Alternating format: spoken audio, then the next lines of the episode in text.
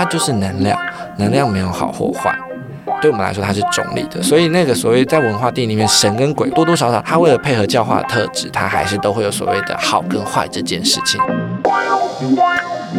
欢迎收听本期的跨维度播音，我是播音员朱峰怡。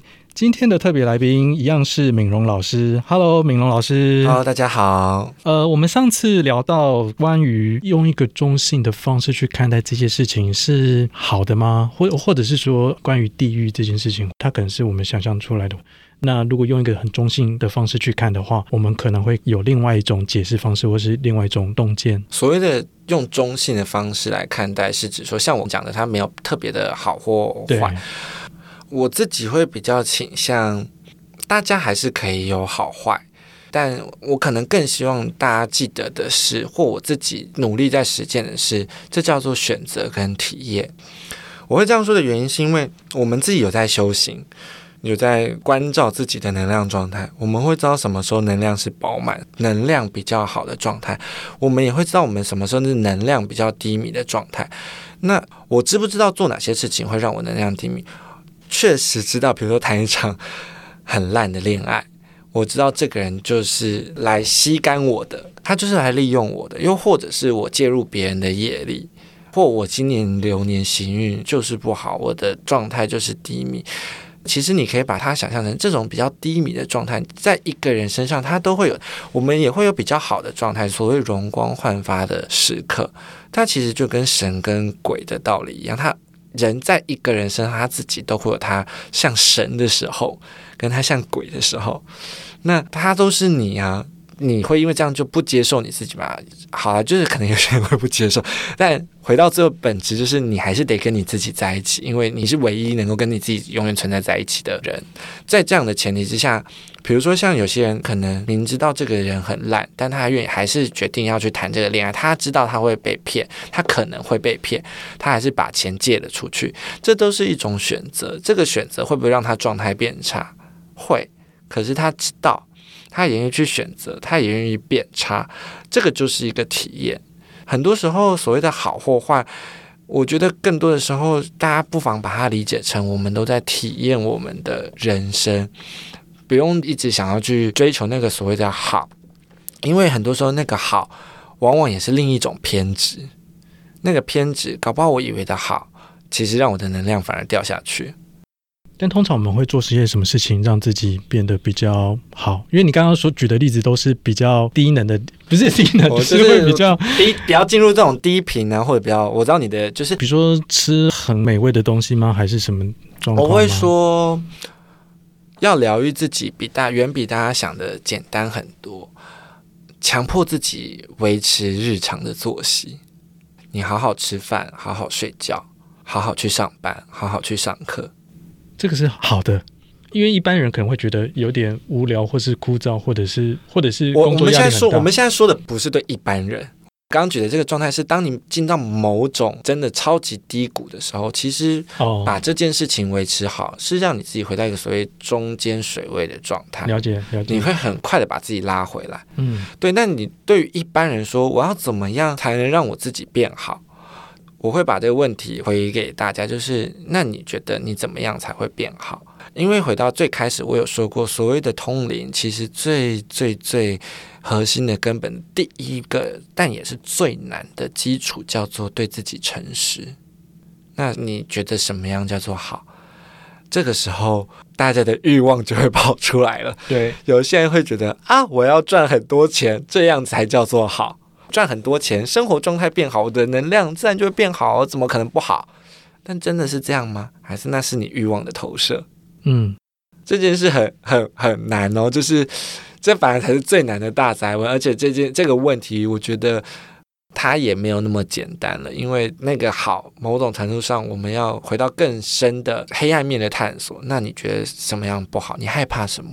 嗯，那个害怕阻挡了你去好的状态。那你害怕什么？但我们可以说，有一个预设的好的状态，可能会是一个很自在的、平安喜乐的状态吗？是这样子的吗？应该说，一我自己目前经验到所谓好的状态，其实情绪是平稳的，情绪是平稳的，就是现代人没有大喜大悲啊。哦，即使大喜也不是那么好吗？嗯，为什么？那大喜伤身啊。OK OK，就是那个狂喜跟狂悲的那种极端的状态。嗯呃，为什么儒家很讲究中庸？嗯，其实回去看我们比较熟悉的，一定就是中国传统思想。回到最后，大家在追求中间值这件事情，养生配合节气，大家就想，我们刚刚才说的乾坤乾坤，嗯，当你配合天地的时候，你是不是走在那个中间的路上？那什么叫大喜大悲？大喜大悲就啪，你撞到旁边才有喜跟悲啊！嗯、你很用力撞一下，很痛到大悲，撞完之后觉得啊，好好笑，这叫大喜哦。所以比较好的可能是淡淡的喜乐这样子。嗯、对对对就是这个所谓稳稳的、平和的，你觉得很自在、很平稳的生活。目前我自己会觉得，这可能还才会是我看到或我经验到。状态能维持比较好的境界，好像是这样子。因为我就我自己回想，通常在大喜之后，接下来的是那个失望感也会变得比较重一点。是的，没错。好，那我想接下来来聊聊家族排列这件事情啊，因为应该是上一集的艺术家，我觉得他做的作品用了非常多的元素，包括像是塔罗牌，他是用他自己的日记当成卡牌，然后来做一个占卜或是疗愈或者是一个沟通的一个媒介。他另外一件作品谈到蛮多跟家族有关，但是他是用一个桌游的方式，然后让不同的人来带到那个角色当中再去。嗯、对，那其实我之前也有参加过敏荣，之前就是有。算是一个家族排列的工作坊。呃，应该这样说好。我先说，我先澄清一下，我我没有受过所谓的海宁格家族排列系统，就是这一套里面一个很完整专业的训练，所以它并不算是我一个常规的个案服务。嗯、那刚刚峰宇提到的那一场活动，算是朋友揪起来，他们知道我在课堂上有接触过，我也有学到一些原理。嗯那个朋友也是心理师背景的，所以他、嗯、他自己也有接触过家族治疗这件事情。这算是他熟悉的一个媒材跟一个进入的管道，所以在这样的契机下，就有了那一场活动。嗯、那刚好风一参加是这一场，对对对，先、嗯、先跟大家澄清一下这个。好对，但参加那场其实我印象蛮深刻的，我觉得有几个步骤啦，可能一开始是让大家放空，然后感受那样子的一个氛围跟环境，然后接下来事情就会变得蛮独特的，因为有的人可能会用通灵来形容那样子的一个状态。对。在这个空间里面，你可能被指派某一个角色，可能是这个个案的家庭的某一个成员。然后，当他站在某一个空间位置的时候，用什么样的方式，或者是用什么样的呃方向去面对这个空间，那他其实就会感受到不同的气场，或者是能量场。嗯，呃，我或许大家这样会比较好理解。大家可以把我们这个独一无二的个体。理解成现在小朋友最容易懂的，叫做线上游戏的一个角色账号。嗯，那这个角色账号，你登录进去之后，它会有它的装备，它会有它的历史记录。他会有他已经破的关卡的那些 record 在里面啊，或者是他接下来要做的任务有哪些，这些都已经被储存在里面了。好，那所谓的家族排列的经验，很像是这个账号今天登出了之后，我们暂时把这组账号借给另外一个人用，让他登录了这只角色，他进去之后，同样的分享了这个视角跟这些经验。所以假设是风仪平常在玩的账号。在那个当下，他会借给我玩，我会突然啊，原来他登录之后，他的装备这么多啊！但是我不知道你拿去用了，是这样的意思？某种程度上，对，OK，对，OK。但是我们那个状态也不像是偷偷的登录，因为。在那个排列场上，我们能够分享的地图视角就是跟那个有跟对那个那个个案有关系的状态。嗯、我不是把你整个角色偷来用，OK，有点像是我们得是同一个 team 的人，我才有办法分享这个角色。对，这就是为什么我们在说做个案的时候，非常非常非常在这边要跟各位听众讲，非常在意个人的知情同意这件事情，个人的意愿这件事情。嗯因为非常多的爸爸妈妈、男女朋友会偷偷的把他的小朋友啊、他在意的人啊、他的命盘啊什么拿出来给我们看，就说啊，你帮他看一下，你帮他算一下。我们都会先问当事人有没有这个意愿。OK，他没有这个意愿，我不能干涉。嗯，我做扫描、通灵这样肉眼判读，它都是一种通灵。嗯，因为这所有的接触，光我在看你的那个瞬间，有点像我得到了你是账号的使用许可，我才能够进去读这些讯息，不然我就是亲门踏户。嗯。好，那你说这是不是通灵？它当然是啊，因为已经需要许可权，当然就是通灵。因为我这个许可的目的就是我跟你同步嘛，我变成你嘛。就算没办法变成，至少那个当下我跟你在一起，我们两个是一体的那个状态，那个就是通灵。嗯，所以为什么有些人是高敏感的人，通常他通灵的能力，那个开关天赋可能也比较明显。嗯，他可能更容易去接到某些讯息。好，那这件事回到家族排列上面。那个当代表这件事，它某种程度上对一般人来讲，它也可以理解成为广义的通灵。嗯，但只是在这个许可权上面，我们并没有把整个权限、整个账号夺过来。我们比较像是开了部分的权限，因为跟这个个案有关。可能现在上场的人是我们个案的爸爸、个案的妈妈，她平常会跟这个个案互动，我们需要看到他们互动的状况，所以我们把这一部分借出来用。嗯，这样的概念。嗯。这样感觉起来，通灵有非常多不同的方法，然后家族排列可能是其中一种。我不会这样说，因为家族排列人肯定也不会这样认为。OK，我只能说家族排列是一种它的技术跟技巧。那所谓的通灵，如果我们回到它最操作型的定义，它就是只是跟某个频率的能量接通而已。嗯，所以我可以用塔罗牌通灵。我可以用我的肉身当做一个波接器通灵，嗯，我可以用灵摆通灵，嗯，我可以用像评论刚刚说家族排列，虽然家族排列那个也不一定想这样说，又或者是有些人是跟植物用植物，萨满他们可能有一些他们用的草药或者是粉，这些都是通理，那只是一个媒介媒材，那个媒材只是让我能够到达某个频率的频宽稳定在那边。OK，所以广义来说，通灵其实就是接收某种讯息，或者接收某种感受这样子。你可以把它当做就飞机接塔台讯息，或者是警用警警察那个警用品，计计程的司机也是啊。他接到那个，他突然那个，然后那个开始无线电开始响，我们就是这样子。我们只是在调收音机的时候，突然调到了那个频率，那就叫通灵了。这让我想到说，有的人会去描述他在使用一些药品的时候会有一些感受，那这个感受是能够增加他的跟这个世界的感知力。比如说，他使用之后，他可以更清楚的去知道周遭的人在想什么，嗯、或是意图的这件事情。这个其实就是通灵了，意思是这样子吗？其实台湾现在有一些，我目前知道确实有一些身心灵的同好。跟精神科医师，嗯，有在推广这件事情，嗯，这个问题我觉得也是个大灾问。其实我自己之前也对同样的问题探索过很久，到底所谓的成瘾跟通灵，它的差别在哪里？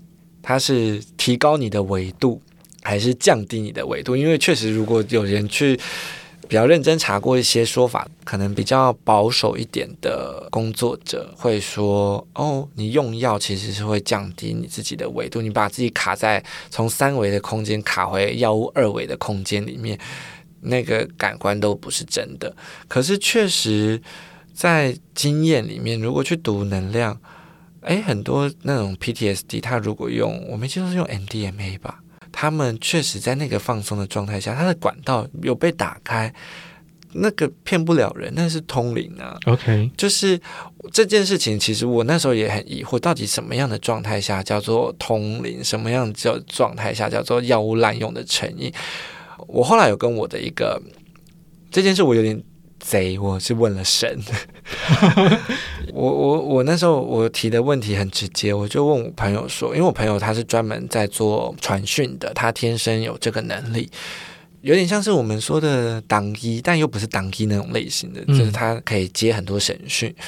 我那时候的问题很直接，我就说，我想问，现在所谓的西方的成瘾这些药物里面，大麻、海洛因、罂粟花系列的，主要是罂粟花系列的。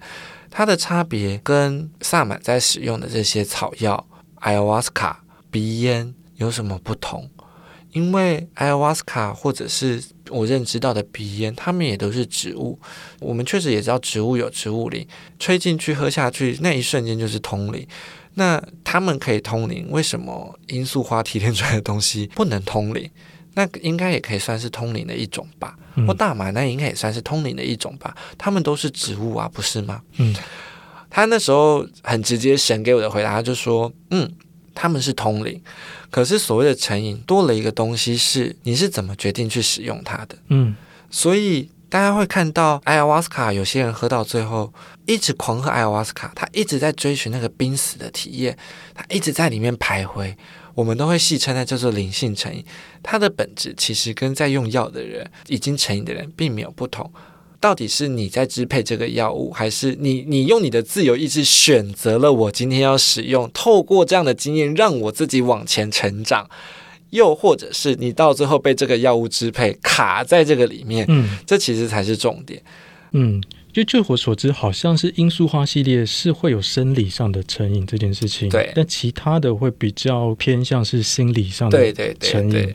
而且这几个好像呃效果也不太一样，对，每个效果其实都不太一样。对，但所以我也不太知道，因为我刚刚的这个提问其实比较大的，就是它是一个比较 roughly 的提问方式。但我刚刚那一段分享，其实主要是想让大家知道，所谓的用这些东西，它是个。个人的意志问题，到底是你是借由使用这些物品往前，又或者是你是最后被这些物品支配，所以你被困在你的现在的位置上，甚至有可能更往下，状态变更糟。这同样的状况也会出现在占卜上面啊，嗯，大家可能会一直想要到处抽塔罗牌，到处求神问佛，这也是同样的状况，因为你把你自己的力量交出去。了，嗯，所谓的对自己诚实，某种程度上，那其实是需要掌握住自己的力量，你的那个力量核心在的时候。你使用这些东西，它才有办法达到它的效果跟目的。不管它是我们刚刚提到这些药物，又或者是它是任何一种身心灵占卜、魔法，或者是本命盘，各式各样的工具，都是一模一样的道理。嗯，好哦。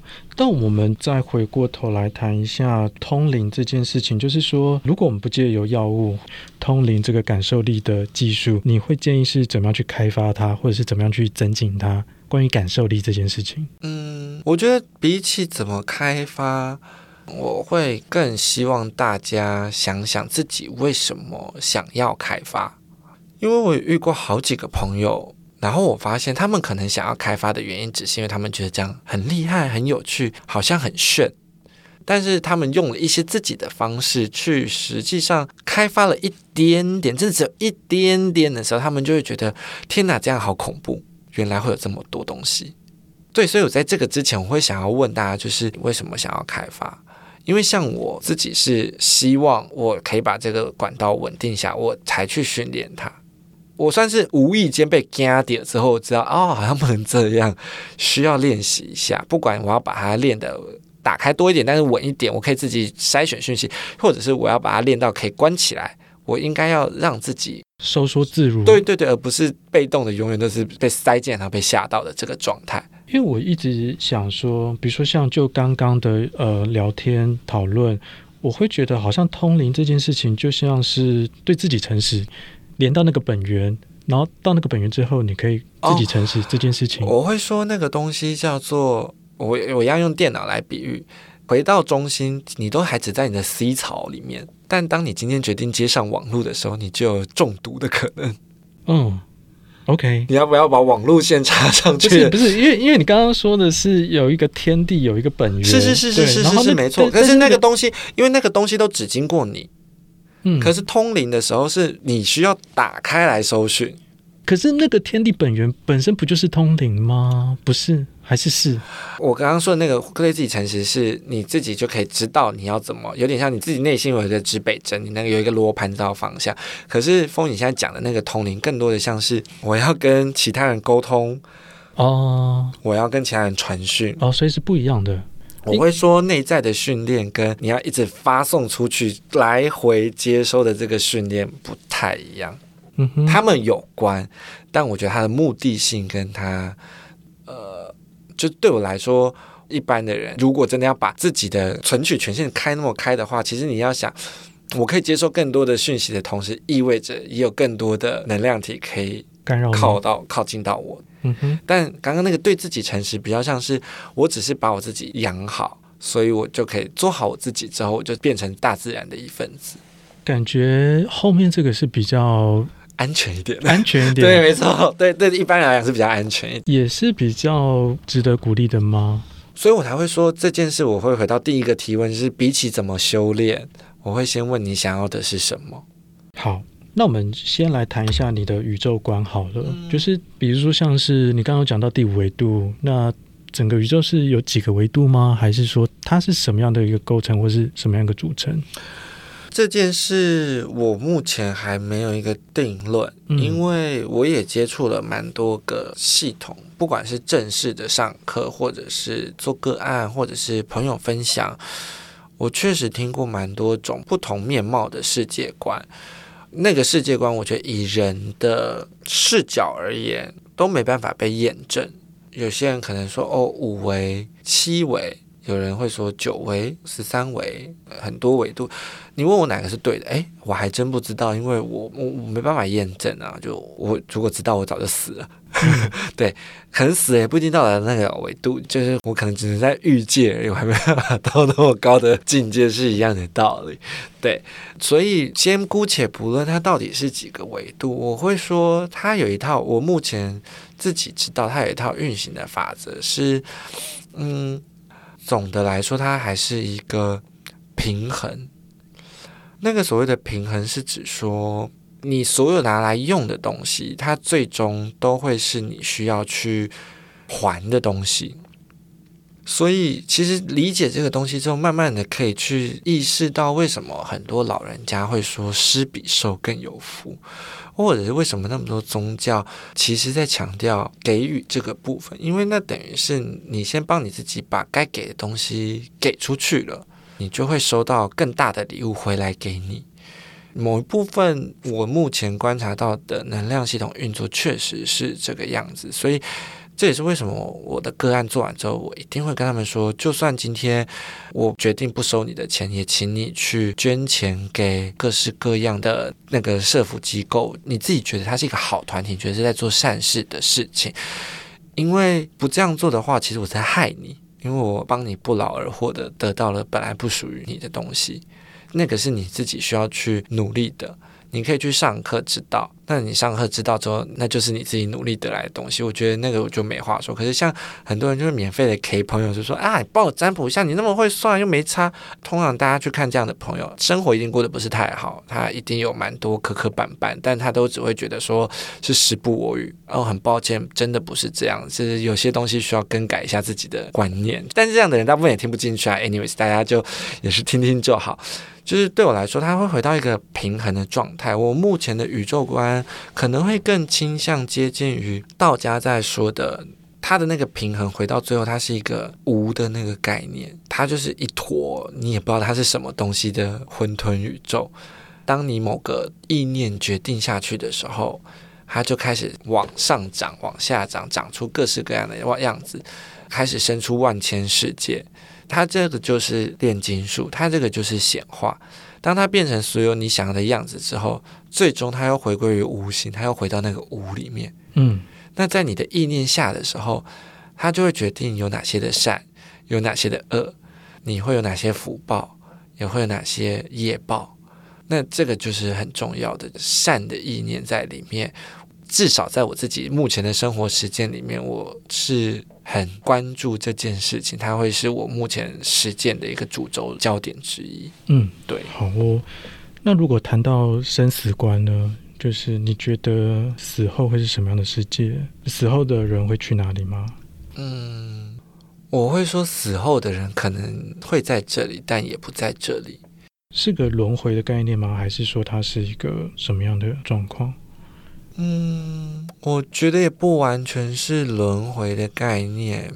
像佛教、藏传佛教，有些人会特别去修有关中阴的法。对，他希望自己在死后，在中阴身的时候，可以比较快得到解脱。我也不会说人死后好像会在中阴身，或者是去他们所说往后的那个世界。以我接讯跟感应的经验。我会知道有些亲朋好友离世的时候，在那个当下他还在。嗯，可是可能在某些仪式的某一个时刻，他突然就不在，或者是他在别的地方。可能更多的是，比如说我们有的时候大家觉得他在火化了，殊不知他还在灵堂。嗯，那你说他真的一直都在那边吗？也不是，我有遇过有朋友在某些地方离开之后，我知道。他好像也没有在这个世界上，他已经没有在这个地球上。可是，在某一个时刻，我曾经去到他离开的那个地方的时候，在那个时刻，我也知道，哦，他突然又回来。在我想起这件事的时候，他突然又回来，因为在某个瞬间，我们的频率是有接到的。所以，到底是在哪里？我只能说，他们可能在很多地方，他们可能在这里，但他们可能也不在这里。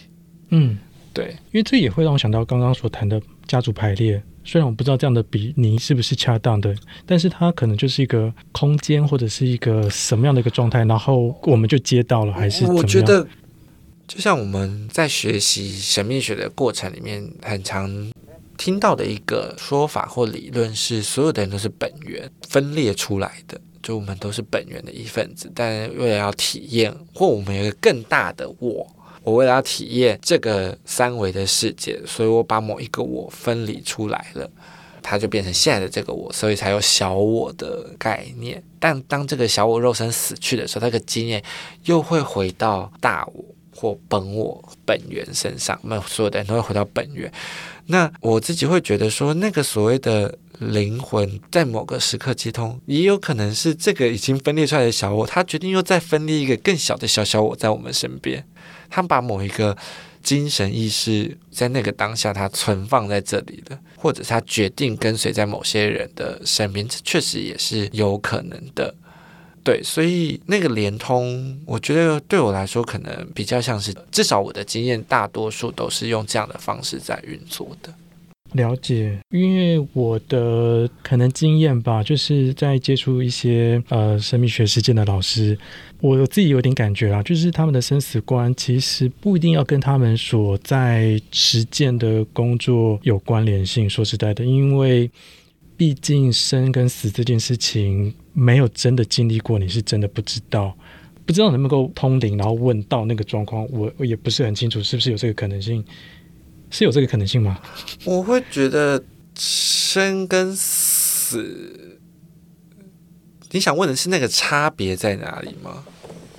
我想要问的是说，如果说我要决定我自己的人生该怎么过的话，比如说，如果说它是有轮回的话，它可能会是另外一种生活方式，哦，或者是说，如果，或者是说我可以决定我死后的状况，比如说。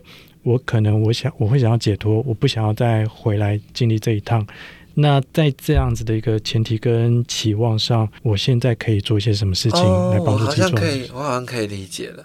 嗯，我会说每个人对于生死的观念跟看法确实不太一样。像我自己对于生跟死，反倒并没有执着在会怎么死跟怎么去看死这件事情。因为我觉得那个世界有点难去被验证。可是你不会期望吗？就是说，你有接触到这么这样的说法，然后可能会想象说，哎，会有个轮回，或者是有个前世今生，啊、或者是或者是解脱这件事情。对，这就是回到我会说，为什么我好像比较注重生的原因，是因为我们都是有带着一些目的跟必修课来的。那宇宙这是一个很残酷的老师跟学校。你假设今天这个学分呢、啊、考不及格，他会跟你说没关系，你先休息一下，但你还要再考一次，考到你及格为止。这个是传讯所得到的，这个是真，就是我们的经验。这不需要传讯，大家就会知道，你的人生一直在鬼打墙，在某个地方一直在撞墙，做什么事都很不顺的时候，往往是你其实没有那么想要屈服于命运。啊，不是没有想要那么认命啦。我不要说命运，因为我们刚刚才说命跟运不太一样。你没有那么想认命，但是你的命的流不是这样，所以他会给你 fail，他会给你一个大大的 F，他会当掉你，但他不会让你退学，他会让你重考。他可能下次会把题目弄得轻一点。假设有人感情非常不顺。假设他是一个有界限问题的人，就是他会有不太能够保护自己领域跟界限的问题，很容易不小心投入的人，他可能第一次遇到的时候被骗了一百万，那他觉得太痛苦了，太痛苦了，所以他。没办法在那个当下学会这些东西，所以他又同样的很快。这种人的经验就是我们很快就会看到，当被一个人抛弃的时候，他又很快再找到第二个人，尝试找回这种被爱的感觉，确认自己是值得被爱的。那这时候宇宙可能就会再给他一个更严厉的提醒，就是你不可以这样。好，到某个时刻的时候，突然发现他好像比较清醒一点，在那个清醒的同时，你会发现他身边还是这样的男人在换，或这样的伴侣在换，但是好像没有以前那么烂了。就是那个是一个学习的过程，就我这举这个例子来告诉大家是，是它就是宇宙在提醒你说，这就是你的课题。那回到我们刚刚说，在星盘上面，它有这样给人一个难题，它就会给你一个解药，你一定有相对应的方式去学习。只是你现在能不能够学会，这是一个问题。那你如果不及格，他也没有要急着逼迫你。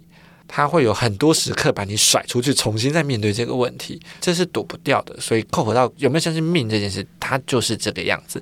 好，那回到怎么看待死这件事情，人要怎么脱离呢？我就说他怎么样都你都甩不到，你就没办法退学。唯一的死的方式就是你自杀。可是自杀其实是违反原本的我们所说的你的生命蓝图的那个合约的，所以你这样叫违约。违约，你会被送到另外一个我们之前读到的讯息，比较像训练中心、幼儿园训练中心，有保姆重新教你怎么定灵魂蓝图。你就是这一份啊，我们这样说好了，你进到债务协商管理机制，你卡债爆了，你需要找人帮你债务协商一下。那个另外一套债务协商的管理机制，重新去谈你要怎么去偿还你欠下来的这些课题，欠下来这些债。好好再重新去练习跟体验一次。大部分之前询问到更高频的给我们的答案，经验大部分都是这样，就是可能你离开就是会遇到这样的状况。所以回到峰你问我说我怎么看待死这件事情？你现在你知道你躲不掉，那你都已经自己选了这套剧本，你唯一能做的事情是把这套剧本演好，因为这套剧本如果没有演好呢，你还要再重演一次。那还不就好好的？现在看我该做什么就做什么，所以才回到怎么样养好自己。其实最重要就是好吃好睡，好好生活。你怎么知道你演好了这个剧本？就是好吃好睡，好好生活吗？嗯、呃，大家应该心里面都会有一个直觉，直觉是指说当天的灵感会特别准，你会知道我这样做一定是对的，今天走这条路是对的。人家问你为什么，不知道，这就是我的自信。该怎么做？这样做会不会成功？一定会成功。我就是知道该这样做。为什么？你你答不出来。那个东西就是你把你内在养好了。我刚刚说的那个内在的那个指北针，那个罗盘好了，定锚了，你就会一定是顺。顺的时候你不会碰壁的。其实古时候的人为什么说要养气？养气它并不单单只是养生而已。养生这件事情是因为你要接天地的气。所以要看节气，为什么要看六十四卦？为什么八卦它都跟自然的景物有关？为什么节气是跟自然有关？这所有的运行的一切，它其实都是有一套它的规则。我们只是被断根了，很多人他其实不知道自己到底发生了什么事情，很迷茫。好，如果回到刚刚说的直觉，这又让我想到关于神通或通灵这件事情。因为我们刚刚好像分了大略上分了两种，一种是对于外在的讯息，然后另外一种是对自己诚实，对于天地跟本源的那个连通。直觉这一块会是比较像是后面的状况，应该是说。呃，我想一下，我可不可以讲？我问一下，或者是说，我们可以借由通灵的方式，让自己更接近那个本源，哦、或者是在这样子一个状态之下，当我们有任何的企图或妄想的时候，我们可以借用这种方式来面对自己，或者是来面对这个本源。我我刚。有跟我的高我询问一下，我可不可以把我的通灵的这个模式，因为我觉得讲出来对你跟听众也会比较友善一点，大家会比较容易理解中间它的运作模式。因为你刚刚其实这样讲起来，听起来对某种程度上，其实你也会想要知道那个运作模式会造成的这个差别是什么。嗯。我这样举例来说，一般的人的通灵，其实每个人都是你自己会有一个你自己的内在空间。那那个内在空间，你往回通的时候，会通到你的高我。又或者你可以理解成，大家平常都在宿舍里面，不同的人，我们都会在我们宿舍的房间里面。嗯，当我们需要沟通的时候，我们会出现在交易厅。通灵某种程度上是透过我的高我进到了这个交易厅里面去进行讯息的交换跟传递。OK。嗯哼，所以真的是比较个人的，是向内通去寻找讯息的，而不是我需要先跟我自己的神性连接。OK，我得先让我自己的神性跟自己的内在神性连接到那个状态之后，我才能用那个内在神性的我去接收其他的讯号。对，就像一级玩家里面，你在你的肉身世界里面，你有一个你的角色，可是我要登入进到那个虚拟角色里面。登入的那个角色就是我，从我跟我的高我连接那个过程。可是我跟我高我连接之后，我进到虚拟游戏场所里面，我是那个网络世界里面，大家都在里面，我可以跟大家互动。OK，, okay 我可以在里面传讯。OK，但是我会说，那个一般的人，其实你要从你，然后跑跑跑跑变身。的那个跟神性连接那个过程里面，就已经有很多的困难了。那你还要把你自己在这么困难不稳定的状态下，打到很打开到很大的，跟大家说欢迎来我家开趴，超级危险。嗯，所以这个是一套很特别的技术，是有它的一个步骤，然后是需要经过训练的。老师是这样训练我，然后我也知道他有一定的。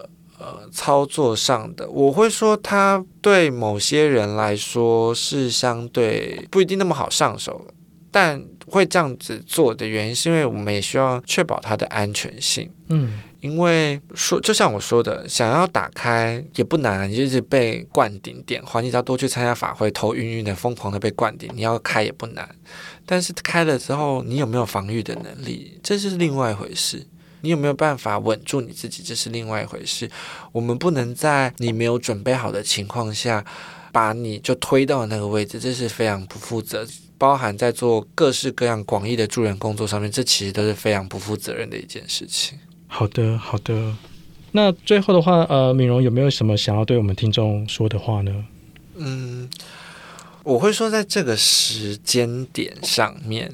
刚好我觉得是一个很有趣的时间点，就是我前几年在接触身心灵的时候还没这么红，但现在好像大家随时都可以说哦，我去学个灵气，我去学个本命盘的占卜，星看星盘，我去学个什么样的技术，或或者是很多人会说哦，我去买了什么魔法商品，好像越来越多人开始讨论，跟他浮上台面。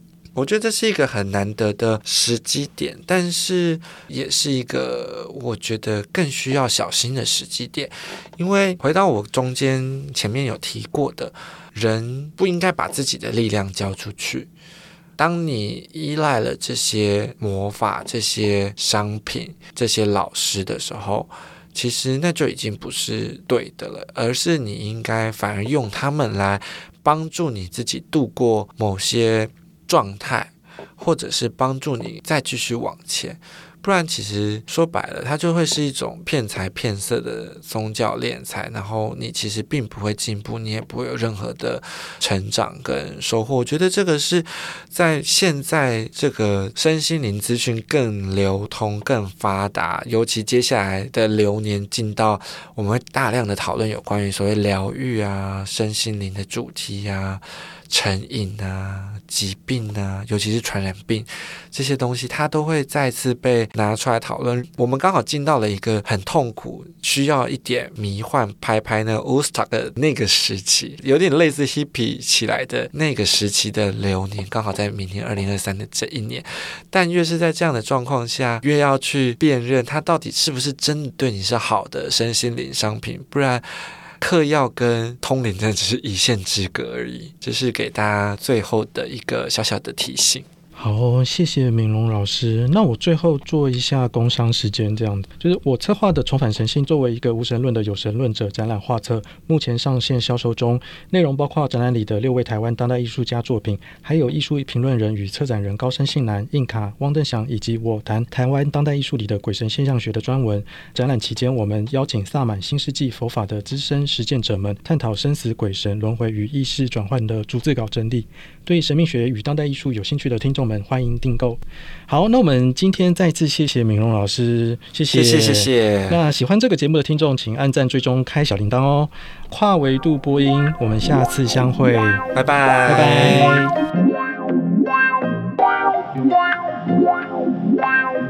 本节目为现象书写计划，由国家文化艺术基金会与文心艺术基金会共同支持。